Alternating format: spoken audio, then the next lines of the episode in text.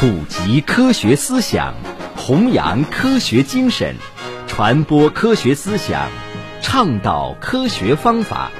科普在线由日照市科学技术协会和 FM 九五日照综合广播联合主办。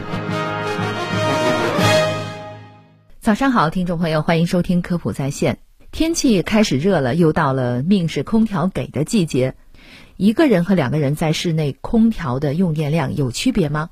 先来给大家解释一下空调的工作原理。要知道，空调凉爽的风不是凭空出现的，它也不能把房间里的热量凭空的分解掉。所以啊，空调其实呢就是热量的搬运工。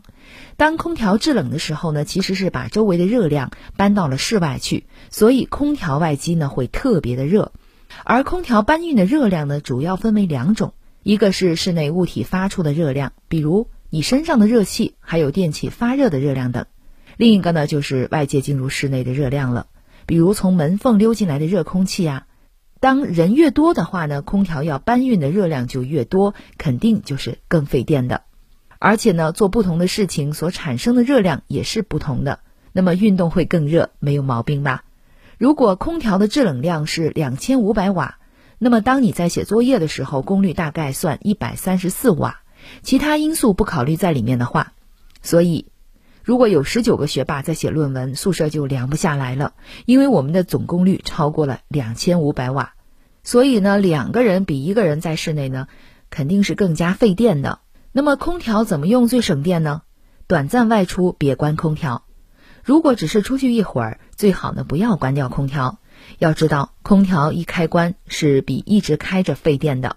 比如一个小时内温度适当提高一到两度，这样开着空调呢会更省电。空调启动的时候是最耗电的。关空调后呢，拔下插头。空调关闭后啊，只要插头没有拔下来，它就还处在小幅的耗电中，所以不要嫌麻烦。关闭空调后呢，应该及时的拔掉电源。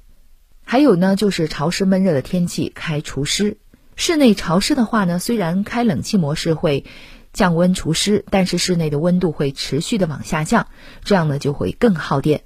所以打开空调的除湿功能，除湿效果好，而且还凉快，并且呢更省电。还有一个办法呢，就是温度调到二十六到二十七度。空调温度不是越低越好，最符合人体的温度是二十六度到二十七度，舒服又省电。盛夏的时候，室内和室外的温差最好是五到六摄氏度，这样呢能防止室内外温差过大引起感冒。